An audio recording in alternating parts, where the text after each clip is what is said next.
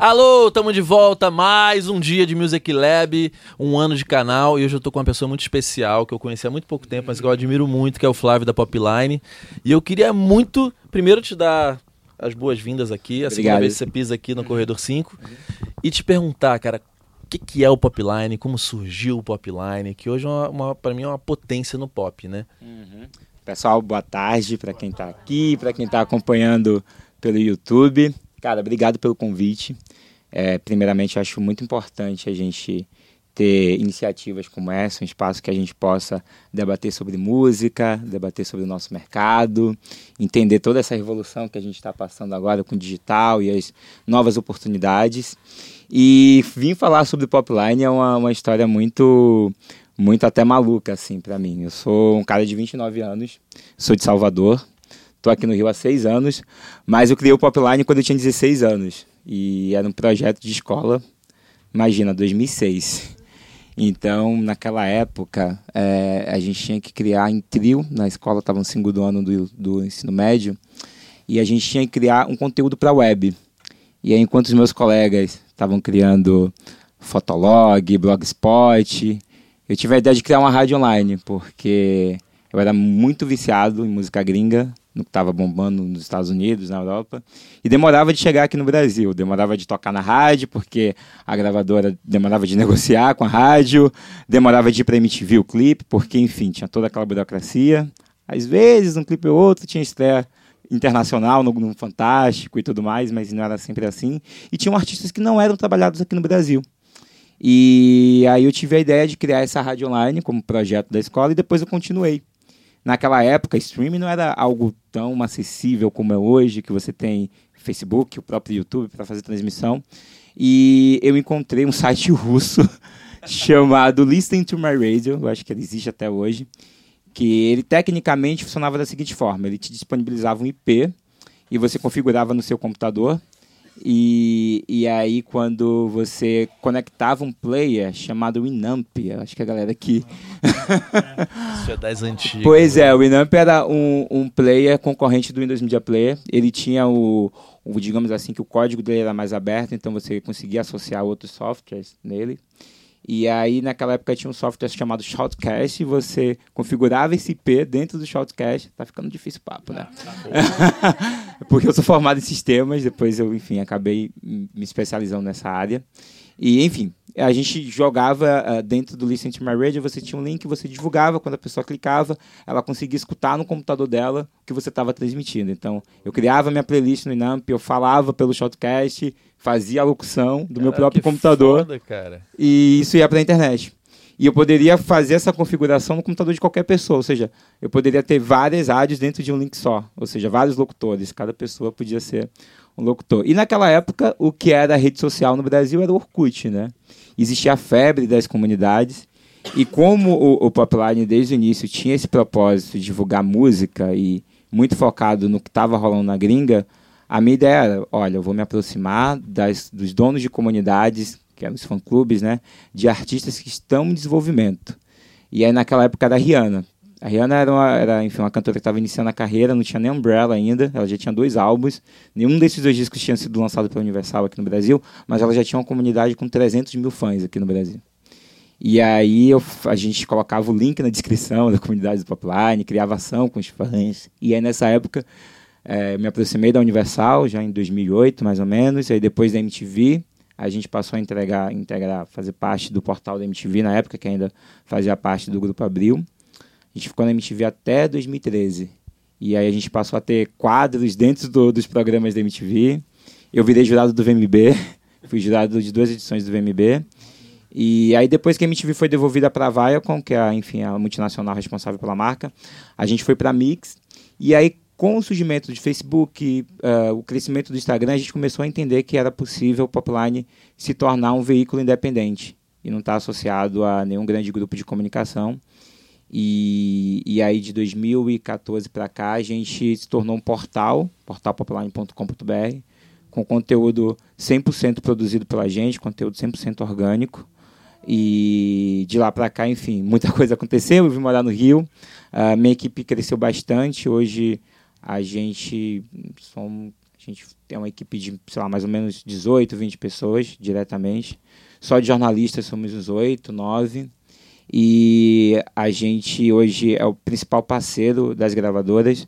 E a gente, hoje, diferente dos outros veículos, nosso grande diferencial é que a gente não só fala com assessores de imprensa, a gente fala com a equipe de marketing da gravadora e do escritório do artista. Então, a gente participa de todo o planejamento. E aí, voltando um pouco lá atrás, na história do Popline, quando eu comecei com o conteúdo muito voltado para o mercado gringo, é porque existia uma carência do pop aqui no Brasil. Em 2006 era a época que o sertanejo estava crescendo com muita força e o público gostava de pop lá fora e tal, não conseguia se identificar muito aqui. Então, naquela época você tinha a divisão das áreas, né? era muito claro, as áreas que tocavam pop, as áreas que eram mais ecléticas e as áreas que eram mais adultas. Né? As pops eram chamadas de rádio jovem, tipo a Mix, Jovem Pan, Metropolitana e por aí vai. E quando a gente começou a falar sobre artistas brasileiros, a gente começou a ensinar mais ou menos uh, como se comunicar para esse público pop, que está acostumado com o marketing que a Britney Spears faz, com o marketing de Justin Bieber, como é que você cria storytelling e faz as pessoas se interessarem pelo seu produto uh, de uma forma que elas tenham a, a, o interesse em acompanhar, em seguir. E o nosso primeiro grande case foi a Anitta, Uh, eu lembro que em 2013, quando a Anitta assinou com a Warner, a Warner me chamou para apresentar o, o, conteúdo dela e eles falaram: olha, a gente vai fazer um crossover, a gente vai levar ela do funk pro pop. Aí eu falei: desse jeito, acho que vai ser um pouco difícil, porque na época, é, um pouco antes das Poderosas, ela tinha uma configuração que era igual à da Beyoncé. Mas era muito precário e assim, a galera que, que acompanhava pop sabia que era uma, uma imitação muito barata do que a Beyoncé faz. Do estilo de clipe, da disposição de palco, tudo. Era muito, muito nítido. E na época eu fui super resistente com, com relação à Anitta. E aí veio o lançamento de Show das Poderosas. E aí eu lembro que o Fantástico, nessa época a Anitta já era uma realidade aqui no Rio, ela já lotava o Barra Music, enfim. E aí a estreia do clipe ia sendo fantástico. O Fantástico enrolou a gravadora por três, quatro semanas. Até que um dia eu recebi uma ligação do marketing da Warner falando, Flávio, a gente tem um clipe da Anitta aqui, ela quer lançar no Popline, ela grava um vídeo hoje, posta nas redes sociais, falando que o clipe vai sair exclusivamente no Popline. Aí eu falei, ah, beleza, vamos, vamos, vamos nessa. Nessa época a gente ainda estava na MTV, né, que era 2013, e o site da MTV ficava dentro do, do, do UOL, enfim. A gente colocou o clipe da Anitta no ar. Eu lembro que era uma tarde, assim, quatro da tarde. E o show das Poderosas. É, sei lá, em meia hora a gente tinha, sei lá, 25 mil pessoas online no site. Você upou no próprio site? No Popline, isso. -huh. O site caiu, saiu do ar. saiu o Popline, caiu MTV e o UOL ainda ficou balançando, assim, sabe? Foi muito bizarro o dia. E ninguém entendia nada, os fãs desesperados querendo ver o clipe. A MTV não estava esperando receber essa, essa demanda assim, tão alta no, no site, enfim. E foi um primeiro passo, assim, que a gente começou a entender, opa, tem um caminho aí. E aí, volta e meia, hoje no Facebook, a galera é, ressurge com posts do Popline sobre a Anitta, naquela época, de uma galera falando quanto a Anitta paga pro Popline? Parem de divulgar ela, aqui não é site de funk. MC Anitta que não. E assim, existia uma revolta do público pop com ela naquela época, porque ela, enfim, era a única que a gente conseguia dar, tentar introduzir. E aí depois veio Ludmilla, vieram os outros fenômenos, é, como o próprio Thiago York, um, deixa eu pensar, a Ivete se aproximou muito mais do público pop também, Cláudia Leite também, consequência disso, e aí também, enfim, chegando agora um pouco mais recente, veio as drags, né, Pablo... Uh, Glória Groove, enfim. O pop nacional hoje agora também tem Melinha na Vitória. Até o, o Silva está se aproximando de vocês. Silva né? também, aí tem o João também, Vitão agora crescendo muito. E, e, isso tudo, assim, a, a, gente, hoje Popline, a gente, eu, quando eu vou em uma reunião e tento explicar, assim, o que é que Popline se tornou, eu costumo fazer uma comparação muito tosca, mas que é uma analogia até engraçada. Eu falo que Popline hoje, se tivesse um concorrente, seria o, o Globo Esporte. Globoesporte.com. Ninguém entende porque eu falo, cara, os, os fãs se comportam como torcedores e os artistas é como se fosse um time de futebol. Imagina se o Globo Esporte fica dois dias sem falar sobre o Flamengo. Acho que os torcedores colocam fogo no Jardim Botânico inteiro, no Globo inteiro. E é exatamente isso. Então, assim, hoje eu prefiro que o torcedor do Flamengo dedique 20% do tempo que ele tem para dedicar, enfim, da paixão dele pelo Flamengo para um artista pop, que ele vai estar tá ali consumindo e, e, gerando conteúdo, gerando, é, é, ampliando a, a, voz desse artista. E, e, e o Popline acaba é, assumindo um papel de ser o veículo que conta a, a, história que o artista quer passar, né? Que a gente começa desde o processo que, opa, é, criar expectativa para o lançamento do clipe, a divulgação do clipe, a repercussão.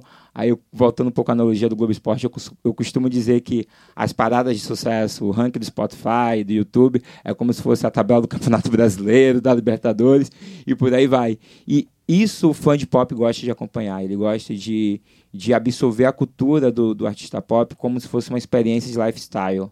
Ele quer entender o que é que aquele artista quer passar, o que é que a, a gente costuma chamar de era, né? Quando o artista cria o um conceito, que lança um álbum e aí escolhe os singles e, e, enfim, cria aquela identidade visual e associa a moda, a parte cinematográfica com a parte do audiovisual, a experiência de palco tem cada vez a gente tem cada vez mais visto os artistas pop investirem em cenografia no palco, criar uma experiência de show. E, enfim, até porque hoje, eu estou falando muito, né? Tô adorando, cara. Até porque hoje a, a gente está, assim, eu, eu, costumo dizer que em 2020 uma coisa que não vai para 2020 vai ser o arrasta para cima do Instagram. Hoje o artista ele tem que sair de casa, ele tem que criar, ele tem que ser criativo. A, as ferramentas estão aí, a democracia da internet, o Spotify, o YouTube, todas as plataformas, todo mundo tem acesso. O acesso que o artista independente tem, o mesmo botão de upload que ele aperta do YouTube, é o mesmo botão que um artista que tem uma grande gravadora, uma grande estrutura aperta. O que diferencia hoje é o que ele detém da atenção do público. É, tem é... Economy, né? Ela fala, fala muito, é, é economia da atenção, você tem atenção é, exato, das pessoas. Exato. Né? E, e é essa discussão hoje que eu acho que, que se torna um ponto muito primordial, assim, porque é, hoje a, a, gente tem que entender que essa globalização digital, ela está caminhando e está se tornando uma realidade que a gente já está 100% conectado. A gente está conectado 18 horas do nosso dia, todos os dias do ano. As outras 6 horas a gente está dormindo.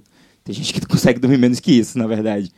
Então, é, hoje, quando a gente escuta falar, ah, agora é época de recesso, final de ano, ninguém vai lançar nada, isso, tornou acabou, uma né? grande bobagem, é. porque assim, as pessoas continuam conectadas. As pessoas estão acompanhando tudo, as pessoas estão acompanhando tudo nas redes sociais. Essa era da hipertransparência dos stories, que as pessoas, os fãs sabem exatamente cada posicionamento do artista, sabe todo o lifestyle dele. Então, a, a, a gente tem que entender que hoje é, o que se converte para a audiência de um artista em resultado, em números, é o tempo da atenção que os artistas, que os fãs dedicam. Só a gente olhar para trás, olhar, tipo, 10, 12 anos atrás, 15 anos atrás, quando o CD era a principal receita de um artista, se eu compro um CD e você comprar, enfim, sei lá, vamos supor, a Madonna lançou um disco. Eu comprei esse disco, o Clemente comprou esse disco. A gente pagou, sei lá, 29 reais. Eu escutei esse disco uma vez, o Clemente 10 mil vezes. Ele gerou, a gente gerou a mesma receita para ela e para a gravadora. Hoje mudou. Hoje, se a Madonna lança uma música, eu escutei uma vez o Clemente escutou 100 vezes em um dia, ele gerou mais receita do que eu. Então, hoje, o que importa é a atenção do fã, é como você consegue prender a atenção dele. Hoje, o que define o tempo de uma, da, vídeo, da vida útil de uma música é o tempo da atenção que você constrói lá em cima. Aí vem a importância do videoclipe, vem a importância do marketing da expectativa, vem a importância da comunicação. Então, é, é isso. Não, mas é interessante, pô, perfeito, cara, porque você deu assim, você conseguiu, nunca vi alguém resumir tanto algo tão, tão grande, rápido. tão rápido. Você resumiu assim, tipo, perfeito. É, essa coisa da economia da atenção, realmente, a gente tem que. Antigamente você chegava com um grande tiro e foi, né? Hoje é uma. tem gerar expectativa, dar o tiro e manter aquilo vivo constantemente, né? Eu falo para ele que o Popline é impressionante. Você tá lá duas da manhã, tem um post. Aí você fala, caralho, tem, alguém não dorme ali. É, é bem, é, é assim, a gente, eu acho que tudo, uh, qualquer modelo de negócio, você tem que ter o seu propósito. E o nosso propósito desde o início foi ser a principal fonte de música pop. Então, assim, a gente quer que, o, que a nossa audiência tenha experiência de tipo, quero saber sobre algo de música, de música pop, vou no Popline. Vi na TV agora um artista, quero saber mais sobre ele, vou no Popline, que eu sei que lá vai ter tudo que ele está fazendo nesse momento, qual é o lançamento dele, o que está acontecendo. E a gente usa essa força de experiência, de fidelidade do fã, para criar experiências de conteúdo. Assim, esse ano a gente conseguiu fazer vários cases. É, até explicando um pouco, eu estava conversando antes com o Clemente. Esse ano a gente deu um passo super importante assim, na nossa história. Isso é legal demais. É, a gente tinha um escritório no downtown, e aí, enfim, eu tenho parte da nossa equipe que fica de home office. E no ano passado, um ano atrás mais ou menos, é, a gente decidiu para uma sala maior, começou a procurar outras salas no downtown, nenhuma dava match, eu visitava, falava, não, não é isso que eu quero. Até que um dia um amigo, empresário de, de, de artista, falou para mim, cara, por que você não cria a casa do Popline, você cria um ambiente que você possa receber os artistas, os fãs, criar experiência. Vocês já são a casa dos artistas na internet, por que não fazer um espaço físico? Aí colocou essa pulguinha atrás da minha olheira, conversei da minha orelha, conversei com os meus sócios, falei, cara, essa é a ideia. Não sei como eu vou executar isso, como eu vou encontrar essa casa, onde vai ser essa casa. A gente ficou oito meses procurando a casa, até que a gente chegou na casa que, enfim, teria o formato ideal. É, em cinco meses a gente que a gente está nessa casa a gente já conseguiu fazer muita coisa a gente montou a nossa redação lá a gente conseguiu montar uma, uma, uma estrutura de experiência muito incrível a gente tem um estúdio, a gente tem uma sala de cinema, a gente tem um lounge, a gente tem enfim, um espaço externo, uma área externa com piscina, enfim. E a gente já conseguiu levar artista internacional lá, mais de um, inclusive.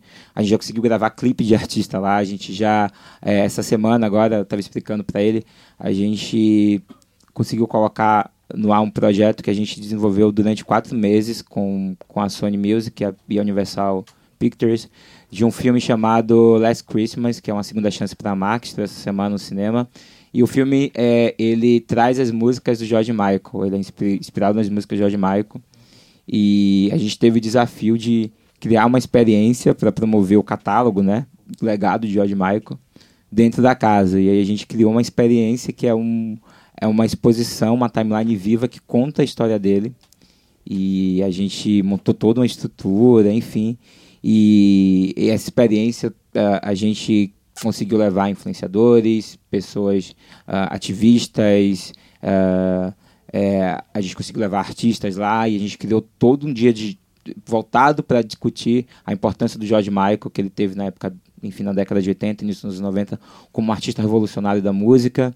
E, e, a experiência, assim, foi um case muito legal, a gente ficou muito feliz porque tudo foi aprovado pelo pelo escritório gringo dele, né? Como se trata de um artista que já faleceu, aí não tem um empresário, né? Um escritório que cuida do, do, do legado dele e foi uma experiência incrível. A gente já fez ação com até com outros parceiros, como GNT, Multishow na casa, com a própria MTV. E a gente hoje está muito animado para o verão, para fazer várias festas na casa também. Maravilhoso. e, e, é isso, assim, hoje o, o, o Popline a gente enxerga ele não só como um portal de notícias, a gente enxerga como uma plataforma fomentadora de cultura e de música, assim. A gente esse ano, a gente junto com com uma marca, a gente conseguiu é, fazer que a parada LGBT daqui do Rio fosse realizada, porque enfim não tem apoio incentivo público e a gente conseguiu trazer um patrocínio de iniciativa privada e a gente teve o maior trio da parada com show da Pablo Vittar, da Lesha, com DJs e foi uma experiência muito legal para a gente também, como veículo, também de contribuir também como, como um evento importante como esse. É, ao longo do ano também a gente conseguiu, uh, a gente estreou o nosso programa de rádio, a gente tem um programa na Mix Rio FM, toda quinta-feira às 10 da noite, fazendo já um mexão aqui. Legal. A gente é uma revista, né, o programa com todos os conteúdos do Popline durante a semana e todo dia a gente tem um boletim dentro da programação da rádio. Então a gente acabou saindo da internet e ganhando outros caminhos e eh, antes da marca do Popline chegar, a gente acaba levando os artistas e propagando, uh, enfim, essa cultura pop muito focada hoje cada vez mais nos artistas nacionais, que é o que a gente acredita, né? Até porque eu costumo dizer, eu falo, gente, a gente é um site de notícias de entretenimento verticalizado para música. Então, se eu não tenho artistas relevantes é, gerando conteúdo, eu não tenho como ter audiência. Eu não tenho como falar, opa, hoje eu não vou falar sobre Beyoncé, vou falar sobre Bruna Marquezine. Hoje eu não vou, hoje não tem Grammy, eu vou ter que falar sobre a Fazenda.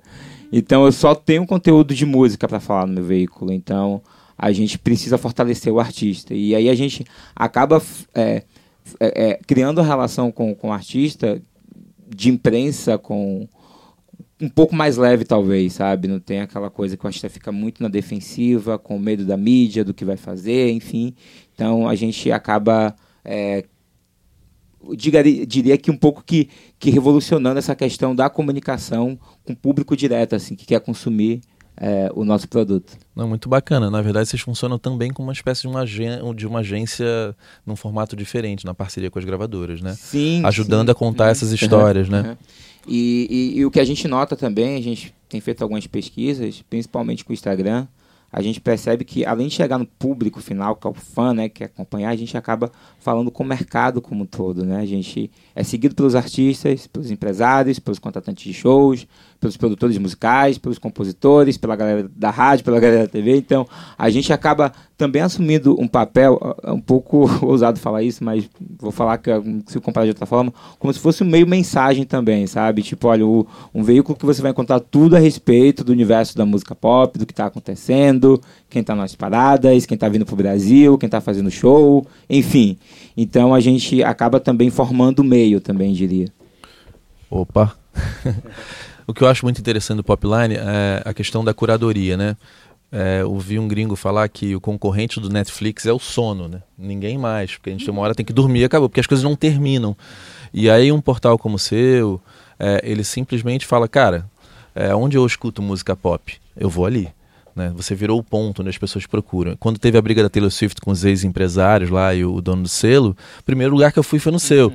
E aí eu fui em todos, né? Porque eu fiz um texto sobre isso. O teu é que estava mais tudo muito bem explicado. É sempre a notícia mais aprofundada uhum. daquela notícia que no G1 sai só uma matéria simples. Ali você vai ali, ser é o super fã do pop, você tá ali, né? Uhum muito bacana mesmo, cara. O site hoje tem de visitas únicas, assim, diariamente. Você tá, como que tá hoje o fluxo, assim? A gente consegue... Pode ter, abrir isso? Posso, claro. A gente consegue ter por mês 2 milhões de usuários. Hoje a gente é parceiro... Maravilhoso, né? Hoje a gente é parceiro do, do Google, do Google News. Então, todo o nosso conteúdo entra automaticamente no Google News. Além disso, a gente tem uma força muito grande nas redes sociais. A gente soma mais de 3 milhões de seguidores e no Instagram, hoje, enfim, se tornou a principal rede de entretenimento, né? A gente no Instagram tem mais de um milhão de seguidores e a gente consegue ter mais de 20 milhões de impressões semanais. Então, assim, a gente tem um, um, um, engajamento muito alto. E, e assim, a, a, credibilidade, eu diria, que a gente construiu com o público, justamente disso, de olha, eu sei que no Popline vai estar a notícia completa, de forma imparcial, e que eles vão aprofundar o assunto, a gente começa a conquistar um público que muitas das vezes é carente, porque assim, o caso da Taylor Swift com o Brown, você encontra matérias em inglês super, assim, sai da Billboard, da Rolling Stone, super completas também, mas aqui no Brasil, a mídia especializada, é, com, com a qualidade que a gente tenta fazer, são pouquíssimos veículos que se aprofundam. Então, assim, a gente tem alguns cases esse ano, por exemplo, uh, de K-pop, que é um novo fenômeno global. Imagina, o adolescente é fã do BTS, que é uma banda coreana, mas ele não fala coreano. Então, Isso é assim, muito louco, né? A gente, tipo, começa, a gente dá uma atenção mega especial para essa indústria, o BTS, Black E aliás, Pink. só te interrompendo, uhum. essa é uma indústria que sabe contar histórias muito bem, exatamente, né? Exatamente, exatamente. Vem tudo muito, muito bem, bem embalado. embalado é, exatamente. exatamente. Então, é, a gente, hoje, para o mercado internacional, principalmente, a gente tem uma atenção especial. E, e aqui no Brasil também, assim, é, a gente, quando a, a, gente costuma, no, dentro do, da nossa redação, todo dia, assim, o, o nosso café da manhã é abrir o, os rankings do Spotify, da Deezer, do, do, YouTube, estudar a parada, ver o que está acontecendo ali, o que pode se virar notícia dali. Essa semana a Anitta chegou em primeiro lugar com, com a música nova dela, que é Combate, que tem MC Rebeca, Luísa Sonza e Lesha. E a gente viu que esse ano nenhuma mulher negra tinha chegado nessa posição. E a MC Rebeca, por estar nessa música, foi a primeira. E ela nem, nem tinha noção, assim, ela não sabia dessa notícia. A gente que noticiou isso para ela.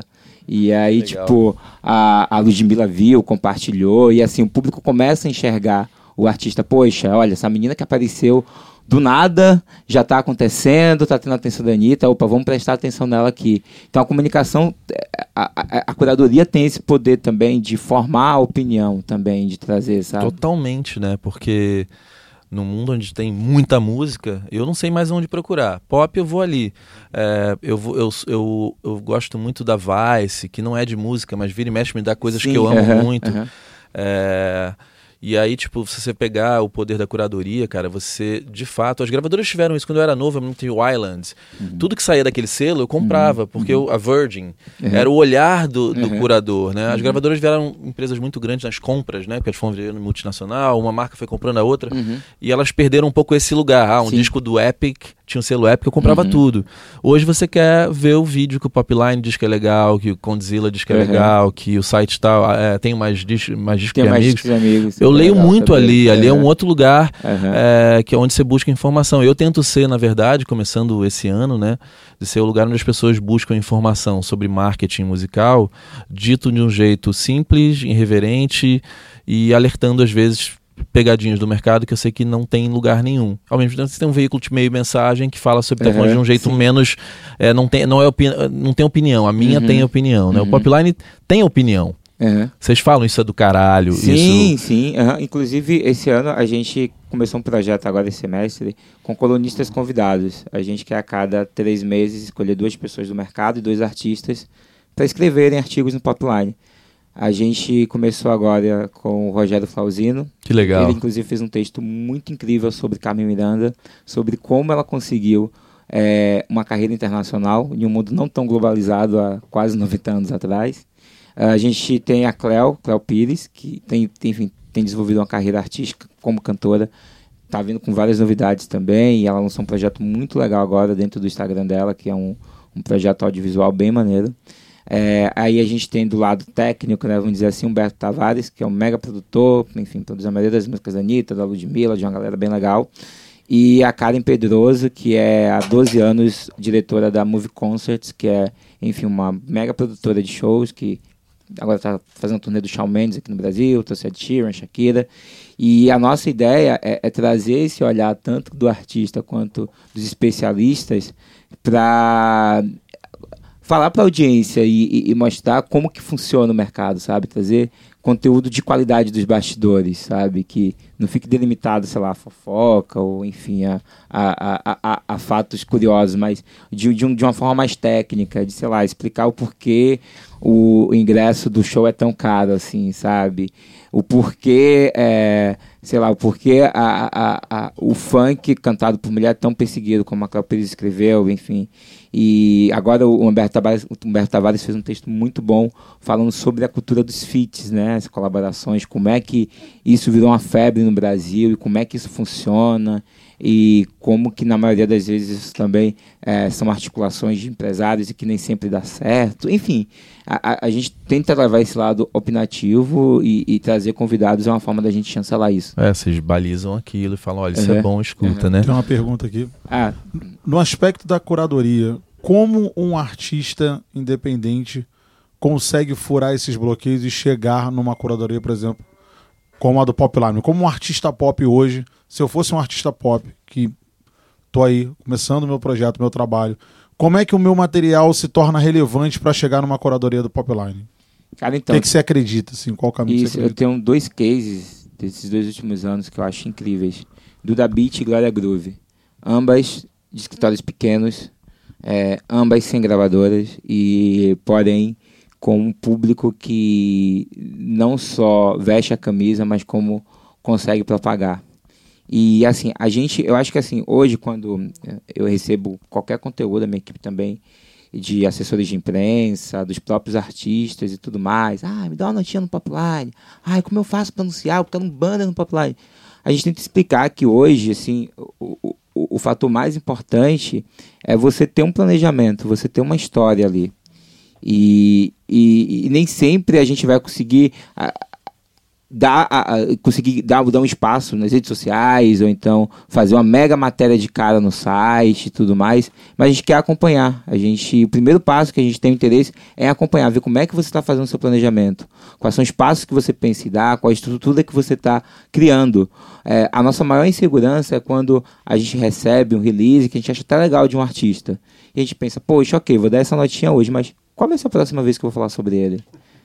Desde o início, quando a gente criou, quando a gente é, sentou para montar o portal, inclusive se chama portal porque a gente parte de um seguinte princípio, que o site, cada artista tem sua própria página no site. Se você entrar, sei lá, barra Beyoncé, vai ter notícias dela desde 2006 lá. Então você tem uma timeline completa dela. Hoje, qualquer artista que entra no Popline, seja ele independente ou com gravadora, novo ou consagrado. Esse conteúdo criado por vocês. Ali. Esse conteúdo é criado pela gente. A gente toda notícia que a gente publica é associado à página dele. Não, e como eles fazem isso muito bem, acontece que muitos artistas têm nas suas páginas menos informações que na página do artista no Popline. Isso é. E aí na busca do Google cai aonde? Uhum, no Popline. Estou é. falando Exatamente, besteira? não, não. Pelo fato, o, o, o, o, conteúdo ali de busca do Google é basicamente uma estratégia de relevância. De relevância, né? exatamente. Então, se o Google sabe, o robozinho do Google sabe que o Popline fala sobre aquele conteúdo há mais de 10 anos, óbvio, quando eu soltar algum conteúdo recente, eu vou aparecer direto ali na primeira página. A Taylor Swift, eu botei lá, o primeiro era o seu, o segundo era G1. então, para você ver o nível de relevância de uma keyword que está muita gente Sim, postando sobre aquilo, né? E, mas aí, continuando a sua resposta, que eu pedi, que eu, enfim, falei sobre os exemplos. Glória Groove do Da Beat, quando a gente é, enxergou o planejamento, quando a gente começou a acompanhar viu que, que ambas estavam começando a acontecer, seja lançando um clipe impactante ou conseguindo uh, gerar algum tipo de, de conteúdo noticioso que o público pop ia ter interesse, a gente começou a entender, opa, é hora da gente colocar aqui. Principalmente nas redes sociais. Nas redes sociais a gente sabe que o leitor do Popline, ele quer acompanhar o que é pop, que já é pop. E quando ele vê, sabe aquela sensação quando você está navegando no feed, você vê, nossa, que, que é isso aqui no meu, na minha timeline? Tipo, quem postou isso? Eu não sigo essa pessoa. Quem é, o, quem é esse estranho aqui? E a gente percebe que muitas das vezes, quando a gente coloca um artista novo, em, assim, tipo, do, do, a gente trata com a mesma relevância noticiosa de algum artista mais consagrado, acaba virando uma experiência ruim pro, pro fã que está acompanhando, que não conhece, vai fazer comentário tipo, quem é esse que eu nunca vi? Ruim pro artista que acaba se frustrando ali, vendo a forma agressiva que as pessoas são na internet, que enfim, infelizmente. E para a gente também, que não é esse o nosso propósito. Então, a gente entende que hoje, quando a gente recebe um artista novo, a gente eh, não tem isso desenhado, óbvio, mas a gente começa, a gente entende que tem que ser através de doses homeopáticas. A gente vai experimentando, testando, vendo o que funciona. Construção, né? Construção. A gente tem um case muito legal que foi a Isa, por exemplo. É, em 2016 a gente estava completando 10 anos e a gente queria fazer a nossa festa de aniversário e a gente trouxe a Carol Conká como headline a gente queria compor o restante do line-up com artistas novos em desenvolvimento. E naquela época a Isa estava para assinar com a Warner, tinha acabado de assinar. E eu falei, eu quero muito a Isa na festa, porque naquela época ela já fazia covers muito legais no YouTube os fãs de pop já estavam de olho na voz dela, já sabia que ela tinha um, um potencial. E eu falei com, com a Warner, com os empresários dela, eu falei, cara, eu quero o show da Isa na festa Popline, vai ter Carol com cara, vai ser incrível. Falou, calma, ela ainda não tem show pronto, ainda não tem repertório. Eu falei, ela não faz cover no YouTube? Então faz o seguinte, vamos pegar os 10 covers, a gente coloca no Popline, a galera vota, e cinco mais votadas vai ser o repertório dela. Aí deu super certo. Esse foi o show da, da, da Isa, ela cantou, sei lá, de Drake, a Rihanna, cantou uma música inédita dela e foi o primeiro show dela. Então a gente tem muito orgulho disso, assim. E aí no ano seguinte, na, na festa de 2017, a gente teve o Lulu Santos como atração principal e todos os outros artistas eram artistas novos também. A do João, a Clau, a Malia, a Gabile e foram artistas que hoje a gente vê que eles estão crescendo também. Então a gente entende que às vezes quando o artista procura, ah, eu quero uma notinha, o assessor fala que tem que fazer o clipe e tudo mais, a gente fala não, mas é tipo, não, mas olha, a gente está acompanhando, a gente está vendo o que você está fazendo na hora certa, nas primeiras oportunidades, a gente vai encontrar algum espaço, a gente vai tentar incluir você. Hoje a casa acaba virando uma ferramenta muito importante para isso.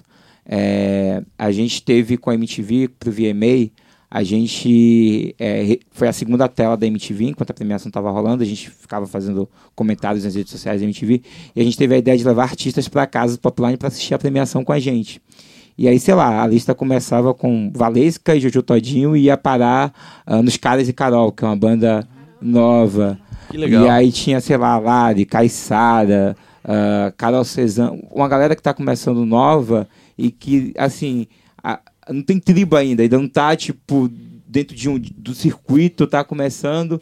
E aí, quando terminou a premiação, eu falei, gente, vamos fazer o seguinte agora, cada um vai colocar o seu clipe, cada um se apresenta aqui e a gente cria essa interação. E aí, semana passada, o Caissara lançou um EP com a música com a Lari que eles conheceram na casa do Popline. Então, Muito eu bacana. acho que isso é um papel importante que a gente assume quando a gente se coloca nessa posição de fomentador de cultura, de música Não, pop. e de alguma forma vocês organizaram essa cultura pop no Brasil, sim, né? Sim, sim, porque eu, eu parto do seguinte princípio: eu não tenho um empresário da Beyoncé no WhatsApp. Mas eu tenho empresário da Anitta, da Ludmilla e por aí vai. Então, se eu tenho uma ideia, se eu tenho uma ideia, alguma ideia criativa que eu posso usar o artista para gerar audiência, para fomentar, eu tenho como ir direto. É, você virou o Beyoncé, catalisador do nicho, né? é, exato, a Exatamente. Beyoncé a Rihanna tem que esperar o dia que elas vão lançar o álbum, um clipe, para poder falar sobre isso.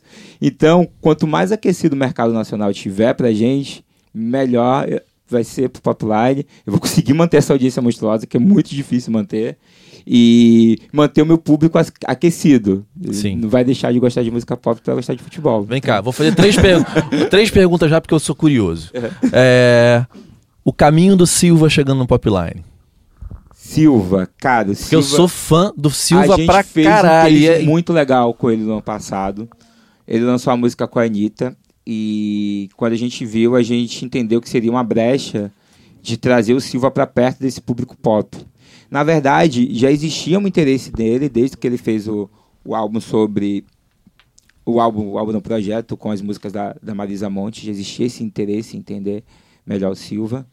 E a última turnê dele foi uma turnê que foi após esse projeto da Marisa, e foi, enfim, esse álbum dele brasileiro, que tinha outras músicas também.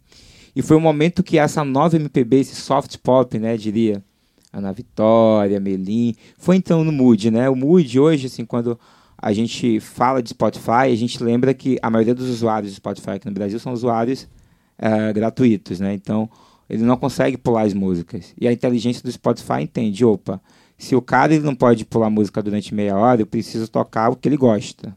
Porque se eu tocar o que ele não gosta, ele não vai conseguir pular, ele vai sair da minha plataforma e quando chegar no final do mês, o tempo médio do meu usuário vai cair. E Sim. isso vai implicar no meu valor de mercado. O cálculo Sim, é exatamente perfeito. esse. É o que eles chamam de taxa de skip.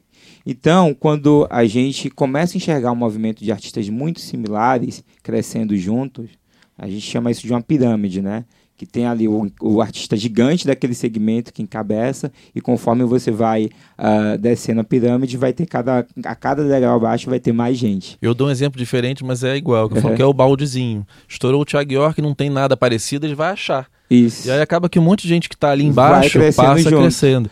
E- É, outro artista. Não, deixa eu Ah, só tá bom. concluir, só concluir, porque você falou do Silva, e aí eu queria chegar nesse lance desse pop soft, desse soft pop, como ele se, se retroalimentou, principalmente nessa questão do mood do Spotify. Aí você tem Melinha na Vitória, o próprio Thiago York, começando a fazer músicas muito similares e que tem taxa de skip muito baixa para quem escuta, porque consegue ter o gosto ali bem parecido, e o Silva também entrou nesse circuito. E aí foi muito, assim, muito mais fácil trazer ele para a audiência do Popline. E no final do ano passado a gente fez uma parceria muito legal com, com a Ação Livre, com o escritório dele, para o show dele que teve no Vivo Rio. A gente criou uma página especial do Silva no Popline, e era uma página que a gente conseguia reunir todo o conteúdo que a gente produziu sobre ele, uma playlist no Spotify, uma playlist com os clipes deles no YouTube, como se fosse um hot site. E a gente teve a ideia de distribuir é, ecocopos dentro do show dele, ecocopos rosas na cor do Popline, com uma ilustração dele e com o link dessa página. Tipo, Popline barra Silva. Você sabe que um artista que veio cantar aqui fez de presente pra gente. É e exatamente tem- isso. É. Exatamente isso. E a gente tinha um link aí no, no copo, porque a gente sabia, ah, o dia que o cara olhar, olha o Silva na minha casa aqui, tô tomando água, ah, o Silva, nunca mais vi nada sobre ele, sei lá, quero saber Memória o que tá afetiva, fazendo. né? Tá e ali. ali vai ter um link do lado para ele ver qual é o último Perfeito. conteúdo. Então o Silva a gente escolheu, foi o primeiro artista que a gente fez isso, justamente também para trazer essa audiência também do Silva também pro universo do Popline, sabe? Acho que É, outro É que eu tô de olho, até falei com ele no WhatsApp, ele foi muito querido, é o Rubel, tá no radar de Rubel, vocês? Sim, super radar, o clipe que Porque ele tá indo pra um caminho de mainstream, né? de Sim, aumentar a audiência. Sim, o, o, o clipe agora com, com a Vitória e com, com a Marilina, eu acho que é um passo mega importante. Cresceu absurdo no YouTube. E, e, e, assim, o consumo ah, desse, principalmente de ticket de show, né? Desse pop um pouco mais adulto, que conversa com um jovem adulto, que já tem um poder aquisitivo um médio mais alto. ticket médio mais alto, já tem um poder aquisitivo maior que o adolescente. Eu acho que esse pop agora vai ter uma força muito grande. Até porque hoje, como eu falei no início, o consumo das pessoas está muito associado ao lifestyle, né? Acho que todo mundo tem acompanhado a cultura do cancelamento que a gente vê nas redes sociais, que é quando um artista sai da linha e as pessoas se juntam e olha, você não pensa igual a mim, você não pensa uh, como a sociedade hoje pede, como, as, como os meus valores pedem, então assim, não tem um porquê você ter visibilidade, você tem que ser cancelado. Então assim, hoje, quanto mais certo. perto desse, desse lifestyle as pessoas estão, mais ela vai acreditar naquele artista, mais ela vai consumir ele. É, e aí a questão da coerência ao uhum. longo da carreira passa a ser muito importante. O engraçado é que o Silva, eu sou fã mesmo, e ele é pop. Se olhar Sim. os discos anteriores, uhum. mas por algum motivo ele tocou muito em adulto contemporâneo, ficou visto como MPB, e aí muita gente xingando ele por causa da, de, do feat com a Anitta, uhum. né? Mas eu achei interessante, falei, deve ter o dedo um pouco do Popline. Aí quando eu, eu, o Rubel também, eu falei, cara, é bacana que vocês estão meio que dizendo que tudo isso é um pouco pop. Sim, né? Trazendo sim, pro... sim, sim. Até porque não tem como a gente é, definir o pop no Brasil de uma forma técnica, né? A gente é um país de tamanho continental e multicultural. Então, acho que o pop ele está muito a, a, associado ao consumo de massa, não adianta. É, mas quando a, a gente traz é, para um, um, sentido mais técnico da palavra, hoje o que eu defino como pop é o artista que consegue manter essa coerência no seu discurso da música, no seu lifestyle, no que o fã espera dele. A gente tem casos de artistas que, enfim, que recebem um, um aporte de milhões de, de, de gravadoras, de empresário, ganha visibilidade nacional, é, ganha milhões de seguidores, são colocados em um, um, ocupam um local de fala que ele não consegue sustentar e cria uma expectativa em torno disso. E aí no primeiro ato falho dele, ele vai cancelado. ser super cancelado. Esse cancelado é maravilhoso. E, e, e é super, super É Black Mirror total, né? É total Black Mirror. Então assim, hoje eu diria que assim, é, o artista hoje é, ele começa a, a, a ganhar visibilidade, ele tem que buscar instrução sim. Quanto mais, quanto mais uh, uh, propriedade ele tiver, quanto mais leitura crítica ele tiver da sociedade e principalmente de si mesmo, ele vai conseguir usar a voz dele para propagar a sua arte, para propagar o local, o, o local de fala que ele ocupa e vai se afastar de coisas negativas.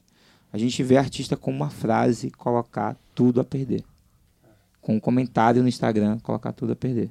Vários. Vários. E, e... Um comentário no, no post de outra pessoa. Exatamente.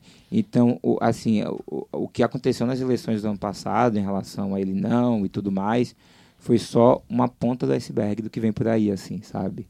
Hoje, as, todo, se a gente parar para analisar em qualquer segmento, não só na música, todo mundo que ganhou grande visibilidade nos últimos tempos enfrentou uma grande crise.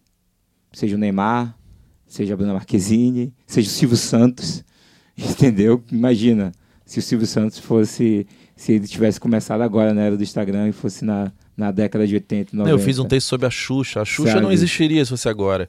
Como que a Globo ia convencer as pessoas é, que uma pessoa que tinha feito um filme pornô, namorado é, Pelé, exatamente. seria a rainha dos baixinhos? Seria cancelada na hora. Exatamente. Iam descobrir. Tava... Como assim minha filha vai ver. É, é, engraçado que eu fiz esse texto. Cara, o meu site é um site nichado de informação uhum. para músico, né? Uhum.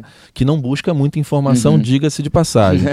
É, e aí eu fiz um texto, cara. Não, não, hoje não se faz mais Xuxa como antigamente. Falei, cara Hoje a gente está tão. É, tá todo mundo tão crítico que é, dificilmente uma emissora faria a Xuxa com a história naquele sim, momento hoje sim. tá falando para criança.